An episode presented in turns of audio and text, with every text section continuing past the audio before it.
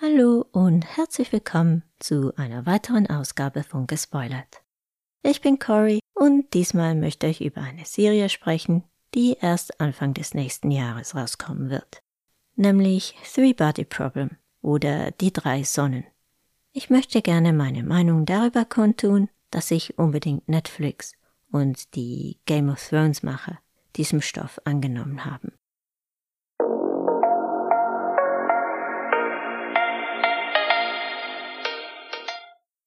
Es wird in diesem Podcast keine Spoiler geben, auch wenn ich die Bücher gelesen habe, die der Serie zugrunde liegen. Es geht hier und heute eher darum, auf die Schwierigkeiten hinzuweisen, die bei dieser Adaption unweigerlich auftreten werden.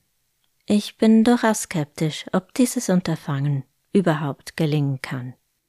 Die drei Sonnen basiert auf der Trisolaris-Trilogie des chinesischen Schriftstellers Lu Zixin.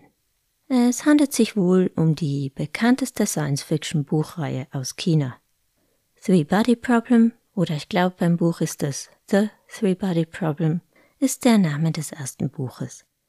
Auch im Westen waren die Bücher Bestseller und wurden mehrfach ausgezeichnet. Es ist ja auch nicht so, als hätte sich Hollywood noch nie diesen Stoff aneignen wollen.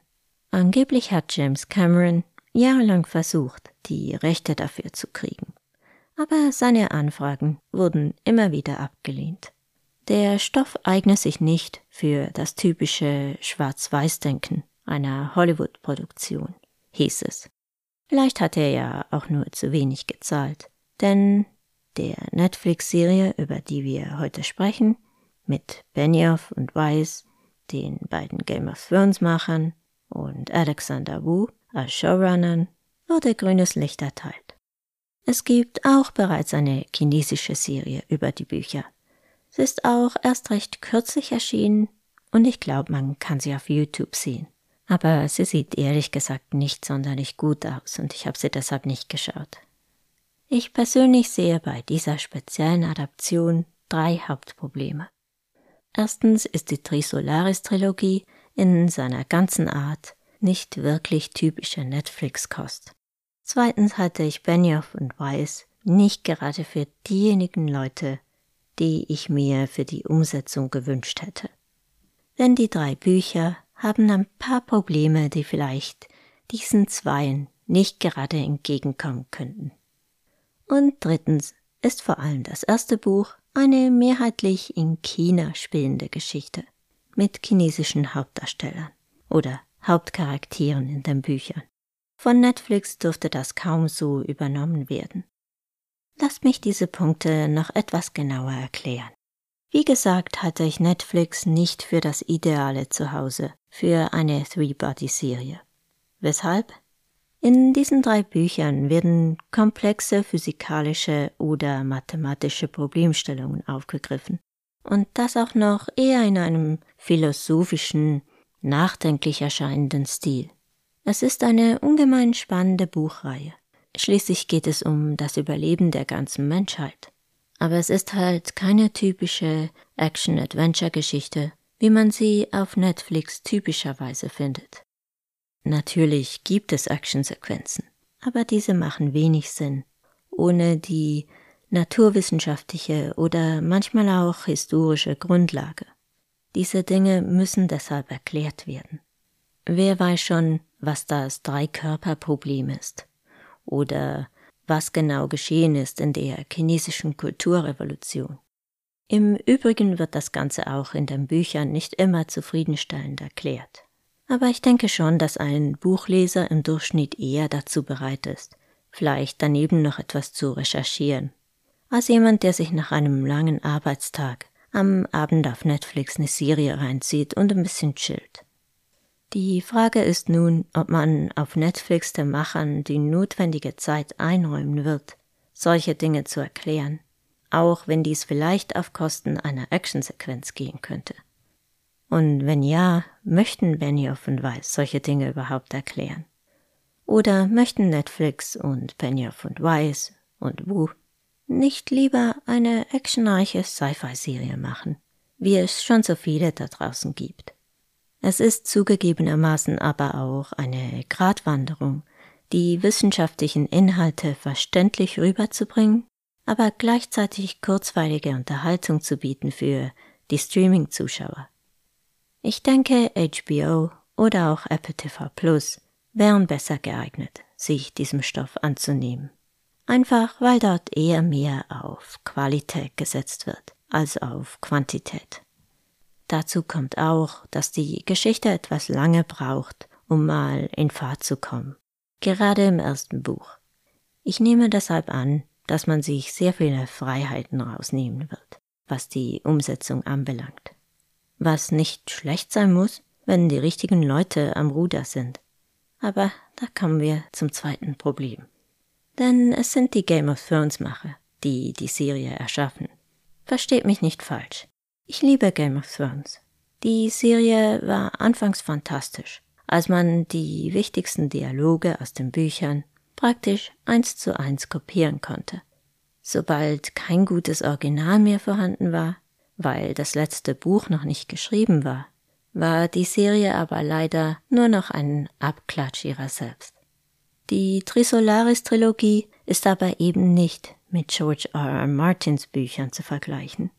Sie bietet eine fantastische Storyline, die ihresgleichen sucht. Aber die Dialoge und die Charaktere gehören nicht unbedingt zu den Stärken der Bücher. Und meiner Meinung nach gehört das eben auch nicht gerade zu den Stärken von Benioff und Weiss. Die Dialoge in Die drei Sonnen dienen eigentlich nur zur Exposition. Sie erklären einfach, was gerade geschieht. Und mit Ausnahme vielleicht des Charakters Yevenger gibt es kaum Charaktere, die wirklich gut ausgearbeitet sind. Ich weiß jetzt nicht sicher, ob die Dialoge im Original besser sind, aber ich denke eigentlich eher nicht, dass es sich dabei um ein Übersetzungsproblem handelt. Woher nehmen also Benioff und Weiss die die meisten Folgen, so viel ich weiß, auch selbst geschrieben haben, also die guten Dialoge. Und wie erschaffen sie erinnerungswürdige Charaktere? In den Büchern, so gut sie sonst auch sind, finden sie diese jedenfalls nicht. Der dritte Showrunner hat meines Wissens an True Blood geschrieben. Das war eine unterhaltsame Serie, aber ist jetzt auch nicht gerade für ihre herausragende Dialogarbeit bekannt. Ich will jetzt nicht sagen, Benioff und Weiss und Wu seien unfähig, die Schwächen der Bücher auszumerzen, aber es wird sicher eine ziemliche Herausforderung. Und dann ist da noch der dritte problematische Aspekt. Aber ich glaube, hier ist schon klar, wie er gelöst wurde.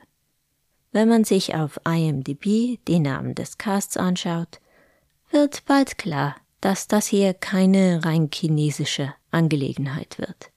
Die Story wurde wohl internationalisiert. Man wollte sich wohl nicht darauf verlassen, dass Netflix-Zuschauer chinesischen Schauspielern in Chinesisch zuhören und Untertitel lesen müssen. Als Sprachliebhaberin finde ich das persönlich sehr schade, auch wenn ich kein Wort Mandarin spreche.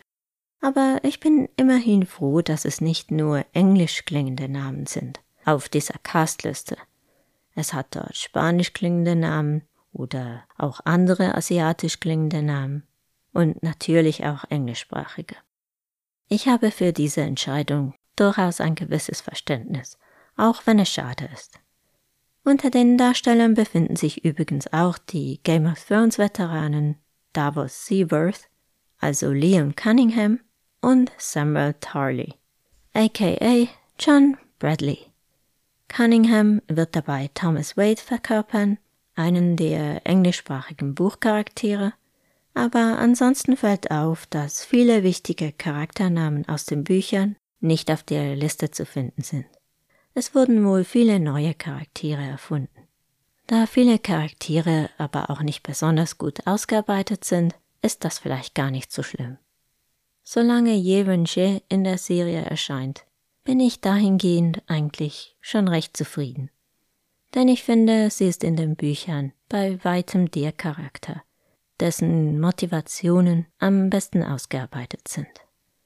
Ich mache mir jedoch keinerlei Sorgen, was die Optik der Serie betrifft. Es wurden, soviel ich weiß, 200 Millionen Dollar in die Serie investiert. Und die Trailer oder der Trailer sieht optisch sehr ansprechend aus. Und ich hoffe natürlich immer noch, dass die Macher die Herausforderungen gemeistert haben. Ich denke einfach, es ist ein Stoff, bei dem von Anfang an klar war, dass er eher schwierig zu adaptieren ist. Und weder Streaming Service noch die Namen der Showrunner lösen viel Vertrauen in mir aus. Natürlich kann die Serie aber auf jeden Fall ein Riesenhit werden, sogar wenn sie keine gute Adaption des Stoffes sein sollte. Es könnte aber auch alles nach hinten losgehen. Ich glaube, die Adaption dieses Stoffes ist ein ziemlicher Gamble. Hoffen wir einfach mal das Beste. Ich werde definitiv noch eine Folge über die Serie machen, wenn wir dann etwas mehr über sie wissen. Abgedreht ist sie schon, ich glaube, sie ist in der Postproduktion und rauskommen wird sie, wie gesagt, wohl Anfang des nächsten Jahres, wenn sie nicht noch etwas zurückverschoben wird. So, das war's für heute. Ihr könnt mich wie immer erreichen über gespoilert.podcast at gmail.com. Das Ganze steht auch in den Show Notes. Falls ihr diesen Podcast regelmäßig hört, vielen Dank und natürlich auch, wenn ihr nur diese Episode gehört habt. Und falls euch das Ganze gefallen hat, würde ich mich wahnsinnig freuen, wenn ihr eine positive Review hinterlassen könntet, wo immer ihr das hier auch gehört habt. Bis zum nächsten Mal. Cory out.